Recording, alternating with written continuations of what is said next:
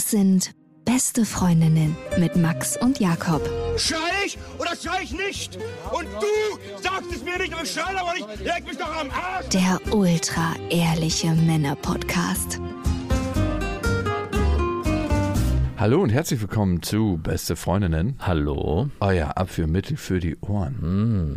Wir sind heute nicht alleine. Wir haben Nadja Brünimann aus der Schweiz zugeschaltet. Akustisch manchmal ein bisschen schwierig, glaube ich, wird das, aber das Thema hat mich tatsächlich sehr beschäftigt, nämlich sie ist äh, eine Transfrau, hat sich vor Jahren dazu entschieden, eine geschlechtsangleichende Operation vorzunehmen. Und wir möchten mit ihr ihre Beweggründe aufschlüsseln, wir möchten mit ihr den Weg zurückgehen an den Anfang, gucken, wie es war und wir möchten verstehen und fühlen, was ihre Gefühle waren. Und ich freue mich, dass sie so offen und ehrlich mit uns vor, darüber zu reden. Hallo Nadja. Hallo.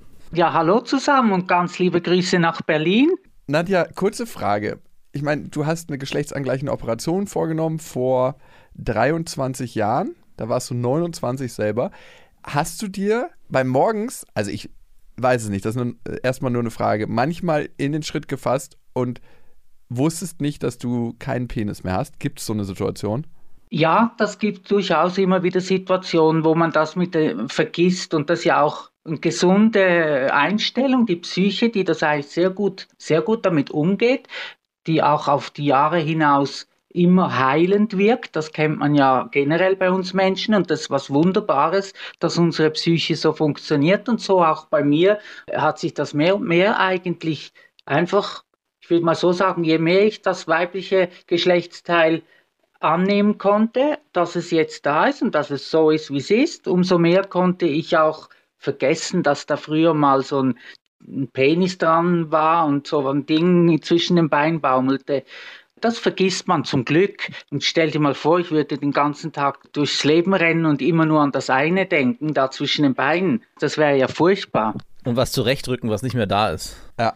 Phantomrücken. Oh ja, Phantomschmerzen kennt man ja und das war schon auch der Fall. Nach der ersten Anpassungs-OP hatte ich schon für mehrere Monate Phantomschmerzen und das ist wirklich bescheuert auszuhalten, weil es beißt und juckt und kratzt und was auch immer und äh, es gibt aber nichts mehr, woran du kratzen kannst oder wo du, wo du irgendwie, äh, das ist richtig mühsam, ärgerlich und teilweise hat es auch geschmerzt, aber da war ja nichts mehr da. Gab es auch eine Phantomerektion? Boah, vielleicht in meinen Träumen, ja, aber also äh, sagen wir mal so, ich habe es nie real als, als Erektion irgendwie noch empfunden, aber vielleicht Du weißt ja nicht, meine Gedankenwelt ist frei und vielleicht ist da ja durchaus ein Penis auch heute, wäre er zwischendurch mal lustvoll.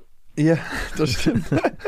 Nadja, wann hast du das erste Mal gemerkt, dass dein biologisches Geschlecht nicht deinem Wunschgeschlecht entspricht, wenn man das so sagen kann? Das merkt man relativ früh, indem Alter, schon teilweise in der Kindheit, frühe Pubertät, wenn man anfängt zu realisieren, äh, dass es da, dass man eine Gefühlswelt hat, eine sexuelle Erregungsfähigkeit, dass Fantasien entstehen, dass man seinen Körper entdeckt, der sich ja in der Pubertät stark verändert und formt.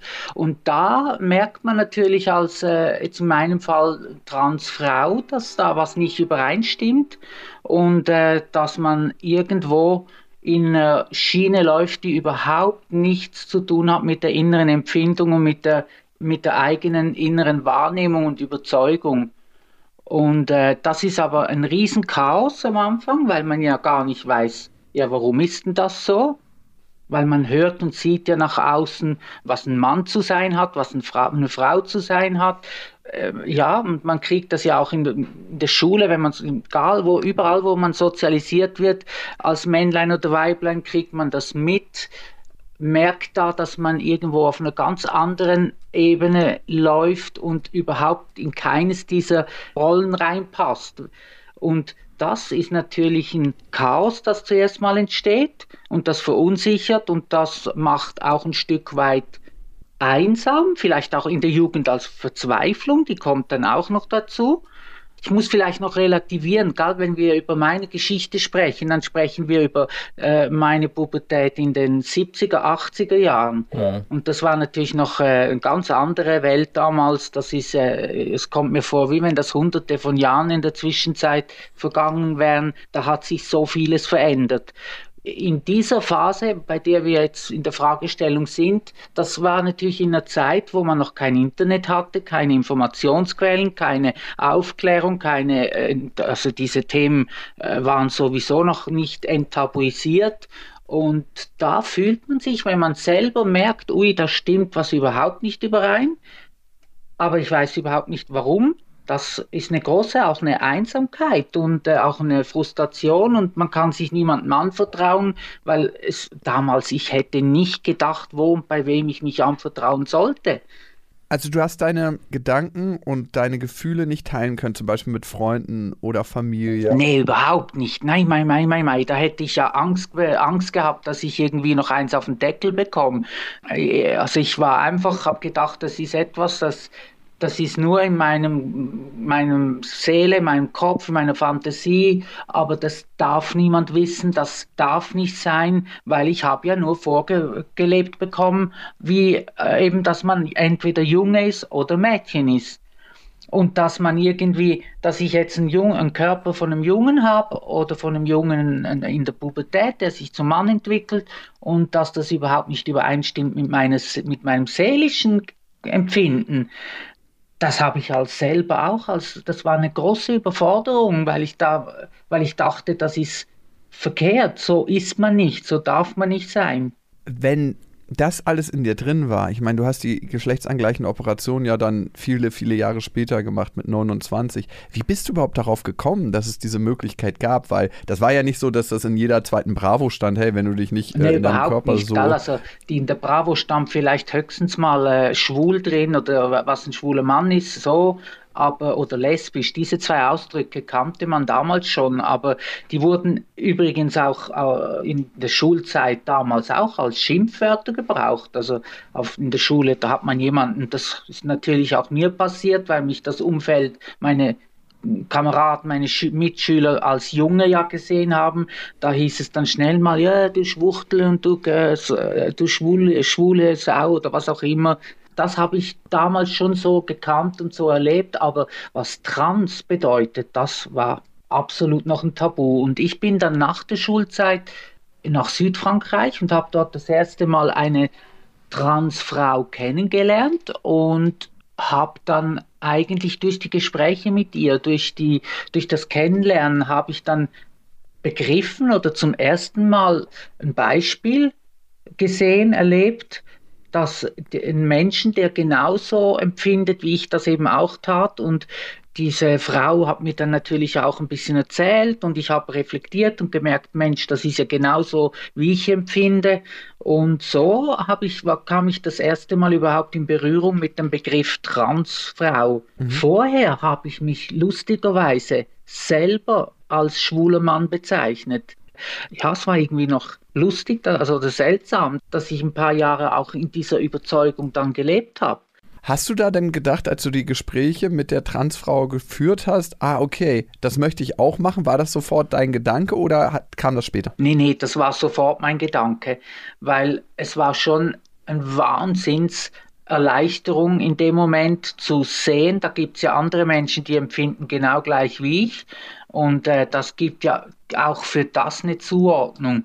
Weil wenn ich vorher in den Jahren, wo ich mich auch quasi als schwuler Mann so sozusagen äh, dem zugeordnet habe, da habe ich ja bei der Sexualität, die ich durchaus Erfahrungen gesammelt habe und auch meine One-Night-Stands hatte und meine Flirts hatte, äh, habe ich schon immer ganz stark gemerkt, immer wenn es dann um die körperliche Liebe ging, dann hat sich bei mir wie was komplett quergestellt innerlich und ganz stark habe ich dann, äh, da kam fast Hass und Ekel auf die Situation. Und dann als ich eben mit dieser Frau gesprochen hatte oder die dann immer wieder auch äh, äh getroffen, also immer wieder mich mit ihr unterhalten habe, da war es natürlich schon ein wahnsinniges Aha-Gefühl. Und dann mal wirklich zu checken, hey, auch für mein kompliziertes äh, Empfinden, dass ich bis dahin dachte, ich bin der einzige Mensch auf der Welt, der so ist, dass es dafür auch eine Zuordnung gibt. Und andere Menschen das ist natürlich in so einem Moment eine Riesenerleichterung. Das glaube ich. Lass uns doch noch mal auf den Ekel, den du bei der Ausübung deiner eigenen Sexualität empfunden hast, zurückgehen. Das heißt, du hast einen Mann getroffen, den du sexuell anziehend fandest, aber dann, wenn es zum Sex gekommen ist, fandest du den Sex als solches eklig. Was fandest du daran eklig? Ich fand es eklig, wenn ich gesehen habe, dass sich der Mann an meinem männlichen Körper sie Lust verschafft hat. Und wenn er sich vergnügt hat oder wenn ich gemerkt habe, dass mein männlicher Körper ihn stimuliert, stimulieren konnte, das fand ich eklig weil ich, ich selber habe ja diesen männlichen Körper ausgeblendet oder wollte den ja gar nicht wahrhaben oder geschweige denn lieb haben oder bewusst erleben, weil das hat ja nicht übereingestimmt mit meiner seelischen Wahrnehmung. Und äh, darum habe ich das in solchen Situationen technisch zwar geschehen lassen, aber emotional und von meiner Empfindung her komplett, also ich war eigentlich wie wie, ne, ne, tot ist jetzt übertrieben, aber ich war wie, äh, wie, ein, wie ein technisch funktionierender Körper in so einer Situation, aber mit Herz und Seele überhaupt nicht dabei. Auf Autopilot. Ja, genau. Du, perfekt auf Autopilot geschaltet. Ja, absolut. Das kann man wirklich so zusammenfassen. Ja. Das hat dann so innerlich eine, eine Gegensteuerung gegeben. Ähm, das willst du nicht, das ist äh, grusig, das ist äh, nicht das, was, äh, wie ich mich auch empfinde, was ich wahrnehmen möchte. Darum habe ich halt das alles abgestellt und wirklich auf Autopilot äh, geschaltet. Und das haben aber meine damaligen äh, Sexualpartner äh, auch gemerkt, obwohl ich mit ihnen über das Thema, wie ich mich innerlich empfinde, nie im Leben gesprochen hätte. Aber es gab mal so ein Erlebnis, da hat mich äh, ein wunderschöner, schwuler Mann, also das ist ja die Ironie im Ganzen, die, die schwulen Männer sind ja auch Männer und da ich ja als, als Transfrau von meiner Geschlechtsidentität in der sexuellen Zuordnung eine heterosexuell empfinde, also Männer mich erotisieren, hat das insofern schon optisch mich angezogen, also auch ein schwuler Mann natürlich. Und äh, dieser Mann, von dem ich jetzt Beispiel erzählen möchte, der war wirklich mega toll, cool, sexy, hot, genauso mein Typ. Also der wäre sogar heute noch mein Traumtyp. Ähm, und mit dem hatte ich dann zu, bei ihm zu Hause alles wunderbar. Wir sind dann in die Kiste zusammen und nachher hat er mich mitten im, der, im, äh, im ganzen Treiben, in Anführungs- und Schlusszeichen, hat er so aufgehört und hat mich wirklich buchstäblich mehr oder weniger aus dem Bett geschmissen und meinte, er brauche einen Kerl im Bett und nicht eine Frau. Und jetzt würde man ja sagen, jeder Mensch, dem das widerfährt, der ist ja dann in so einer Situation total ähm, erniedrigt oder gedemütigt. Bei mir war es genau andersrum. Ich bin raus, habe meine Sachen genommen, bin nach Hause, triumphierend in mir selber und habe so gedacht, Mensch, wenn ja ein Mann, mit dem ich überhaupt nie über, über mein Transsein gesprochen habe, das checkt und mich so wahrnimmt, obwohl er einen körperlichen Mann im Bett hat, also das sagt ja genug aus. Also ich bin im richtigen Hochgefühl nach diesem Rauschmiss nach Hause. Ich glaube, jeder Mensch will wahrgenommen werden, ne? für das, wie er sich fühlt und für das, was er ist. Und der Typ hat dich ja das erste Mal wahrgenommen für das, was du bist. Genau. Und darum habe ich habe wirklich hab gedacht, Mensch, wenn du wüsstest, was du jetzt für mich, bei mir an Glücksgefühl auslöst, wie du diesen Autopilot gleich abschaltest und mein Herz äh, überquillt. Aber ich habe mich trotzdem nicht getraut, mich zu outen ihm gegenüber. Ich bin einfach nach Hause und habe gedacht, yes, ich kann noch so viele Haare auf der Brust haben, noch so, äh, was auch immer, männliche ausschauen ich wusste es doch und ich, es ist halt wirklich so, meine Seele empfindet weiblich und ja, also von dem her, für mich war es ein Triumph. Und dann hast du gesagt, du machst die OP und führst das durch. Wie kann man sich die Schritte dahin vorstellen? Damals gab es noch eine viel strengere Regelung bezüglich Altersgrenze. Bei mir war es damals in der Schweiz so geregelt, dass man das 25. Lebensjahr vollendet haben musste, bevor man überhaupt in den Prozess eines Geschlechtswechsels gehen durfte. Und äh, ich bin eben Also die Zeit, wo ich da diese Frau kennengelernt habe in Südfrankreich, da war ich 19 und ich bin nachher zurück in die Schweiz und wollte sofort das gleich machen, diese Anpassung. Und bin in, äh, vorstellig geworden an der Universitätsklinik und wurde abgewiesen, ich solle noch mal nach Hause gehen, gute fünf Jahre älter werden und dann wieder vorstellig werden. Das war natürlich total bescheuert, weil ich habe ja, kam ja zurück mit diesem Wow-Gefühl, ich kann mich endlich zuordnen, ich, es gibt andere Menschen, die auch so sind und man kann da operieren, man kann Hormone, man kann Tabletten nehmen äh, für, eine, für die, eine hormonelle Veränderung und dann zu hören, man muss noch mal so viele Jahre warten, das ist natürlich beschissen auf Deutsch gesagt. Aber es war nun mal so und dann mit, äh, ich habe das dann in diesen Jahren ein bisschen kompensiert, indem ich äh, also Travestie-Shows äh, gemacht habe, selber also in Frauenkleidern auf der Bühne stand und performte und konnte das so ein bisschen, ja, ich konnte irgendwie, das war so wie ein kleines Ventil, so ein Zwischending und das ging in dieser Zeit einigermaßen. Ich hatte dann aber auch, muss ich fairerweise sagen, oder, oder gehört halt auch dazu, ich hatte dann auch noch kurz bevor ich 25 war, war ich so der Meinung, nee, der liebe Gott hat mich als Junge auf die Welt gestellt, als körperlicher Junge. Also so, so bin ich und so muss ich funktionieren können. Und habe dann alles äh, mehr oder weniger in einer Nacht- und Nebelaktion, meine ganzen Klamotten und schönen Abendkleider, die ich als äh, in den Travestie-Shows getragen habe, habe das alles weggeschmissen, weggemacht und war dann sogar fast für ein Jahr lang in einer extremen Macho-Rolle also ich bin dann richtig männlich rumgelaufen und habe mich männlich äh, gegeben in meiner Gestik, in meinem Sein, in meinem Sprechen. Und ich war habe richtig so auf super Macho gemacht und habe einfach gedacht, das muss jetzt so klappen. Und spannenderweise das Umfeld fand mich dann plötzlich toll. Die haben dann gemeint, ja, jetzt wird dieser Christian, wie ja damals mein Name war, jetzt wird er endlich vernünftig und jetzt wird er endlich, jetzt hat er Boden gefasst und jetzt, jetzt passt er so, jetzt er ist ja, jetzt endlich ähm, fällt bei ihm der Groschen und ähm, er, er wird normal sozusagen. Und äh, innerlich war es genau umgekehrt. Je mehr ich das wahrgenommen habe, umso mehr bin ich aber innerlich auch wieder abge, also äh, wieder ins Bodenlose gefallen. Und ich habe dann halt klar gemerkt, ich kann nicht von mir selber wegrennen. Ich kann in jegliche Lebensform gehen, alle Extremitäten ausleben, suchen. Man nimmt ja die eigene Seele, die, den eigenen Geist, das Herz überall mit hin. Also ich kann nicht vor mir selber weglaufen und das habe ich dann wirklich nach diesem knappen Jahr als Macho Christian habe ich dann wirklich gecheckt, nee, das geht nicht. Entweder mache ich jetzt eine Anpassung, gehe ich den Weg oder sonst bin ich nicht mehr lebensfähig. Das heißt, du hast dich dann entschlossen, ich ziehe es durch, ich habe alles mal ausprobiert, aber meine Seele, das innere Gefühl, was ich in mir trage, es fühlt sich einfach als Frau und das möchte ich auch in meinem äußeren Körper darstellen.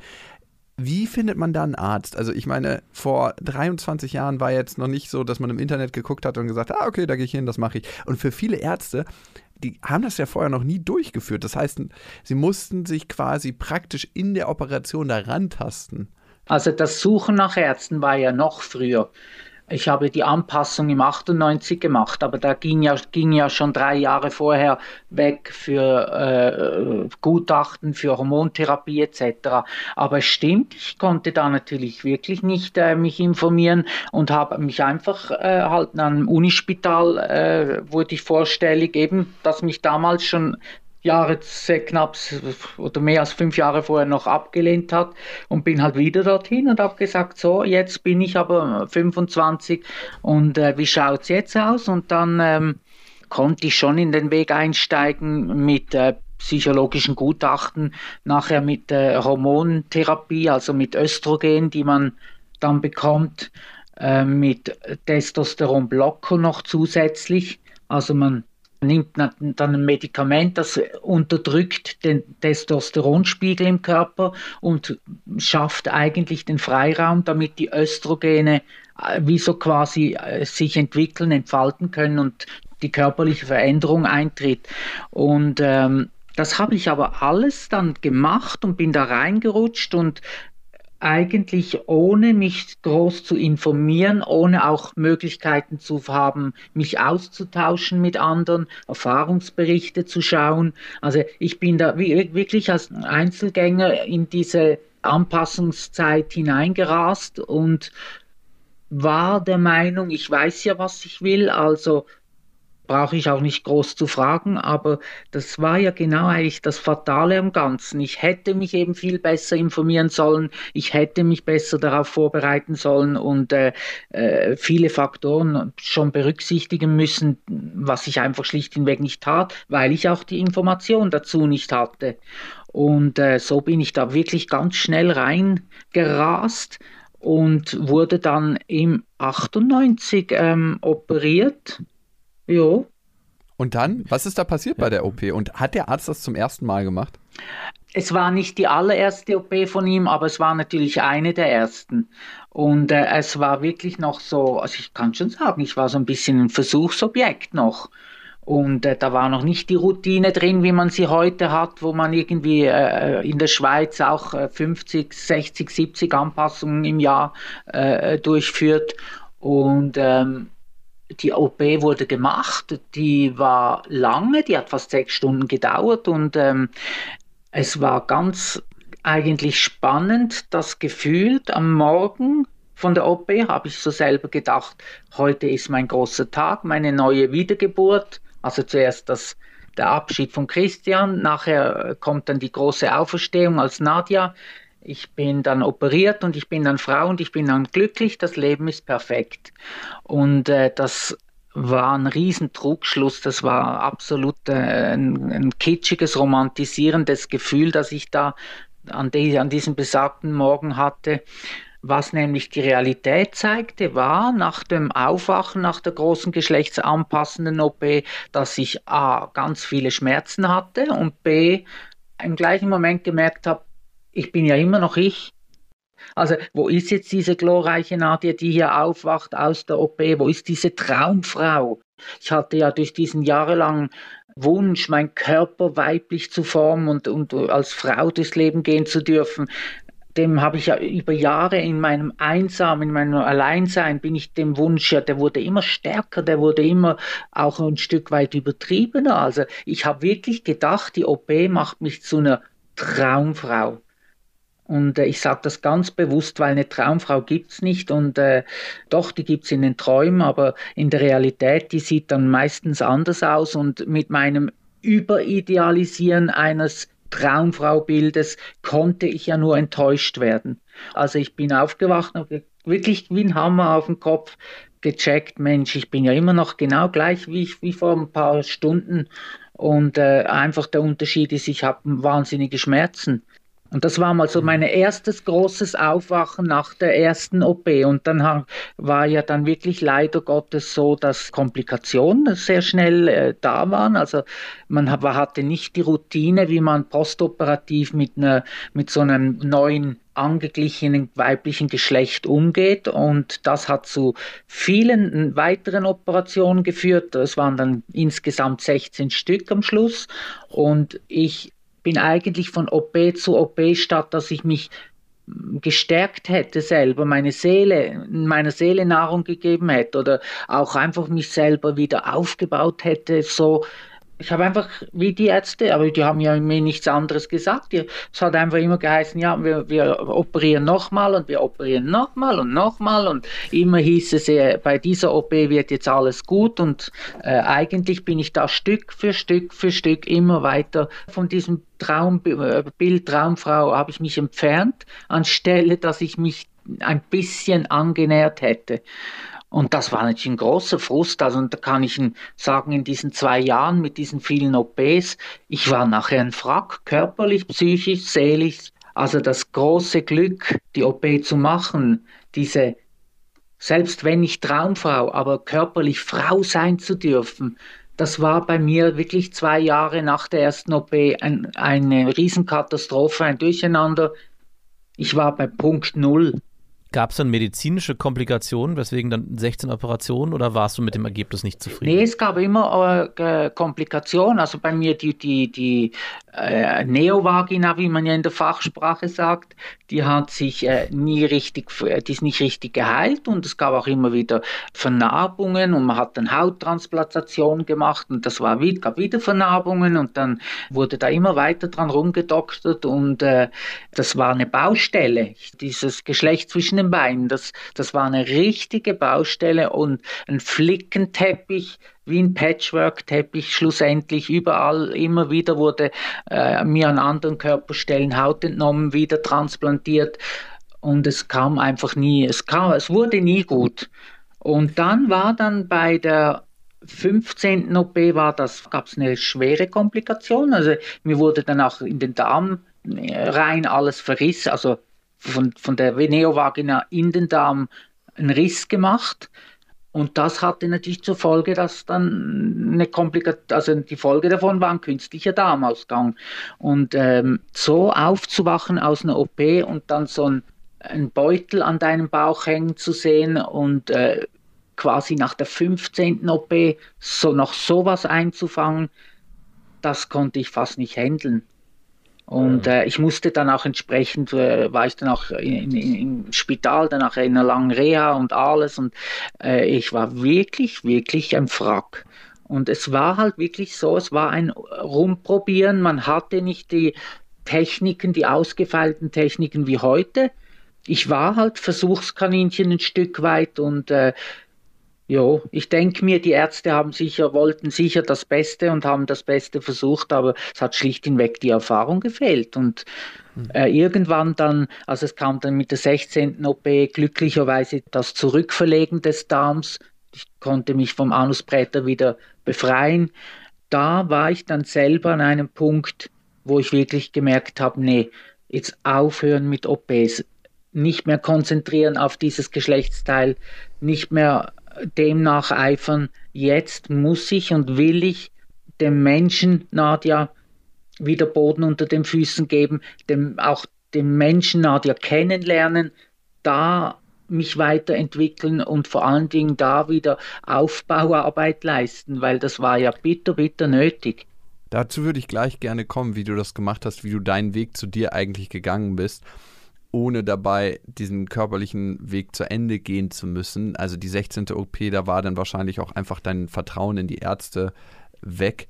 Und gegenseitig, also ich, ich, äh, das war wirklich futsch. Also es hat natürlich der Arzt war mit den Nerven auch ein bisschen fertig und hat dann auch gemeint, nee, also jetzt operiert er auch nicht mehr weiter und ich habe dann sogar noch ein, ein, äh, weil ich dachte, das mit dem Anus Präter war ja eigentlich ein Kunstfehler in meinen Augen. Und äh, wir haben dann mit der Patientenstelle, also es gibt so eine das, in Zürich nennt man das, die so für die Rechte der Patienten da sind. Und die wollten mit mir noch auch einen Prozess noch äh, anstreben gegen die Ärzte im Unispital. Und wir haben uns ein halbes Jahr darauf vorbereitet. Und nach einem halben Jahr haben die Anwälte dieser Patientenstelle mir geraten, da nicht voll reinzugehen, da wirklich einfach Daten fehlen, da die Erfahrung, Erfahrungswerte fehlen und ich würde gegen ein großes Unispital keine Chance haben, respektive ich müsste mich auf jahrelangen Konflikt einstellen.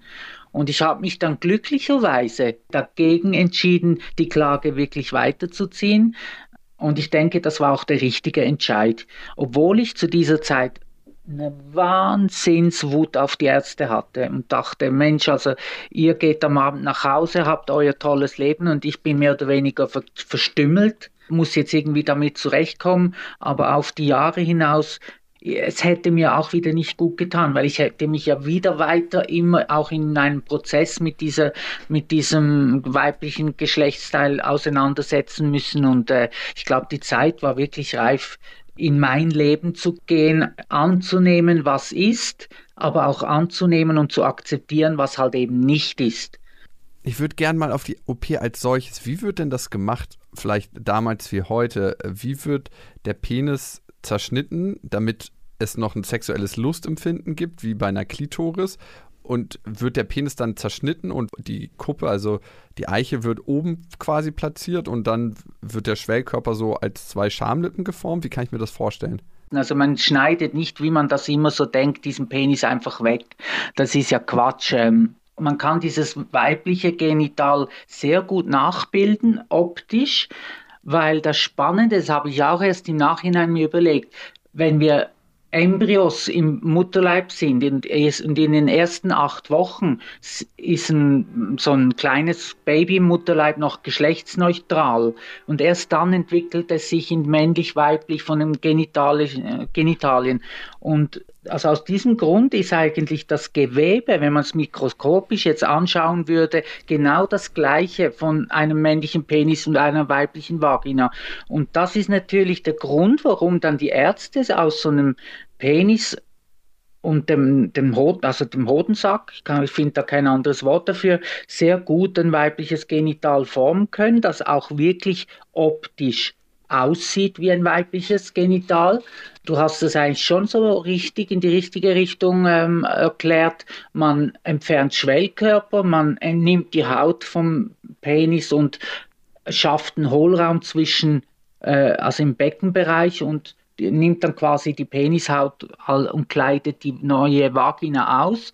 Und aus der Eichel, da versucht man die Nerven nicht zu verletzen, und nimmt ein Stück raus und setzt die anatomisch richtig, wie eben weibliche Klitoris sitzt, operiert man die so oder versetzt sie an den richtigen Ort und aus dem Hodensack werden die Schamlippen geformt und das sieht dann schon alles wirklich auch gut aus. Also ich kann in einer Umkleidekabine oder wenn ich irgendwo in eine Sauna gehen würde, was auch immer, dann merkt kein Mensch, dass das nicht ein natürliches weibliches Genital ist.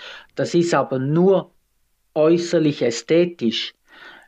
Was das Innere der Vagina anbelangt, da ist es natürlich, selbst wenn es wirklich heute jetzt mit viel mehr Erfahrung und wenn das gelingt, die OP, wenn die äh, Transfrau ein, ein, weibliches Genital hat, das funktioniert, es ist trotzdem ein Stümperwerk, wenn man es gegenüberstellt einer natürlichen Vagina, die von der Natur geschaffen wurde. Mhm. Also der beste Arzt auf dieser Welt, der ist, der kann mit seiner besten Arbeit einer Neovagina nie an das Wunder einer natürlichen biologischen Vagina herankommen. Und ihr werdet vielleicht jetzt staunen, aber ich selber als Transfrau, ich bin froh, dass es so ist, weil könnten unsere Mediziner die Natur eins zu eins kopieren, auf so einer Welt möchte ich nicht leben. Ich bin froh, dass die Natur immer noch tausendmal besser ist als der beste Chirurg.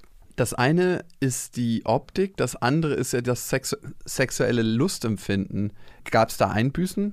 Ich, ich sage das manchmal so ein bisschen äh, lapidar. Vorher hat, vorher hat mein Penis funktioniert Eben, er hat technisch auf Autopilot äh, hat er funktioniert, aber ich, es hat für mein Herz meine Empfindungen nicht, aber es, nicht gestummt oder nicht gestimmt.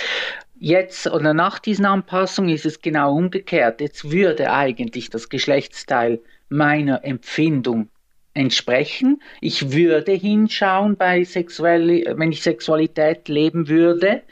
Ich würde da nicht auf Autopilot schalten und leider Gottes durch die vielen Operationen wurde das buchstäblich kaputt operiert. Also sprich die Nerven, die man ans richtige Ort platziert hat, die wurden durch das ständige Nachoperieren und immer wieder reinschneiden, wieder neue Haut reinsetzen etc. Schlechte Wundheilung, Narbenbildung etc. und alles, was halt dazugehört, wurde das die Empfindungen, die Nerven, äh, das Empfind, also ja, die Lustempfindung äh, eigentlich am Schluss ganz kaputt gemacht. Also wenn man, wenn so eine OP gelingt, dann hat man ja auch, also hat die Transfrau auch Gefühle, dann sind eben diese Nerven anatomisch richtig gesetzt und haben ein Empfindungsvermögen, eine Stimulierungsfähigkeit. Und durch die vielen Operationen war das bei mir halt dann nicht mehr der Fall. Und das heißt, das sage ich ganz offen, direkt, dass ich seither keine Sexualität mehr leben kann. Also Sexualität auf die Orgasmusfähigkeit bezogen, auf Stimulationsfähigkeit zwischen den Beinen, auf Ja, auf, jetzt sind wir wieder bei, ja, wir, wir bewegen uns immer zwischen den Beinen, merke ich, aber es ist natürlich zentral, das stimmt und ähm, da geht jetzt nichts. Also schon die ganzen Jahre nicht. Da gibt es keine Stimulation mehr, da gibt's, ich kann auch keine äh, äh, Selbstbefriedigung, nennen wir es beim Namen, kann das funktioniert nicht, weil es ist einfach keine Empfindungsfähigkeit mehr da zwischen den Beinen. Also damit umzugehen ist natürlich eine große Herausforderung.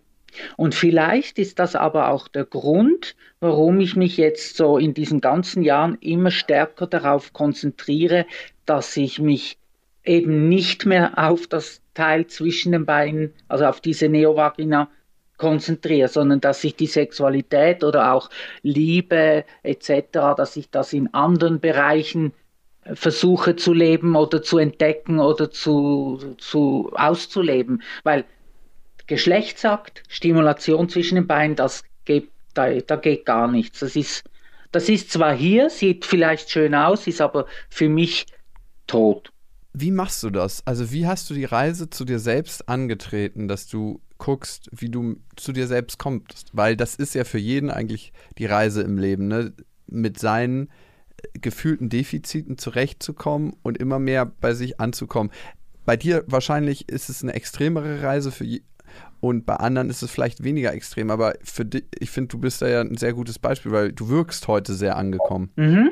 Also, da vielleicht müssen wir auch hier mal ganz klar sagen, das ist meine Geschichte, mein Erlebnis, also da erlebt es meinen Werdegang. Es gibt heute viele Transmenschen, da sind die Operationen gelungen, da, da ist eben die, die, die äh, Stimulationsfähigkeit da. Das sind auch Transmenschen, die zufrieden sind mit ihrem neuen Geschlechtsteil. Es gibt aber auch heute erstaunlich viele, die auch im Verlaufe der Jahre eben doch auch nicht zufrieden sind oder wo Sachen nicht ganz klappen und eben wo man vielleicht dieses erhoffte perfekte Bild einer Frau eben auch nicht nachbilden konnte und Defizite da sind. Ähm, es gibt so wie beides und das ist vielleicht noch gut, wenn wir das hier sagen. Äh, es heißt also nicht immer äh, trans äh, operieren und dann hat man so ein Durcheinander, wie das bei mir der Fall ist. Es ist mir ganz wichtig, das mal hier noch so zu erwähnen zu dürfen. Warum ich heute so angekommen wirke, ist eigentlich nur darauf zurückzuführen, dass ich immer wieder mir selber vor Augen führen musste, eben es geht, es dreht sich im Leben ja nicht immer nur um das eine zwischen den Beinen, und ich bestehe ja aus viel mehr Facetten, aus viel mehr. Also die Nadja hat ja ganz viel andere Sachen zu bieten und äh, andere Stärken, andere Wünsche, Erlebnisse, auch andere Macken. Der Mensch Nadja macht viel mehr aus als nur diese kaputte Sexualität, dieses kaputte operierte Geschlechtsteil. Und das zu erkennen, das hilft ungemein, aber auch einfach zu akzeptieren und sich auszusöhnen, zu sagen, es ist jetzt so, das gehört zu mir. Und ich habe so ein bisschen auch so, äh, ich bin der Meinung, alles im Leben hat seinen Sinn und hat seine Richtigkeit. Und vielleicht hat mich auch das, das Scheitern oder vermeintliche Scheitern mit den OPs zwischen den Beinen dazu gebracht, das Leben so zu reflektieren, so in, auch zu, ja, für mich in die Tiefe zu gehen, dazu überlegen, mich zu hinterfragen, mich auszuprobieren, nach anderen Lebens, äh, schönen Lebensdingen Ausschau zu halten. Vielleicht hat ja genau das eben zu all diesem, zu dieser tiefen Lebensqualität geführt, die ich heute empfinde.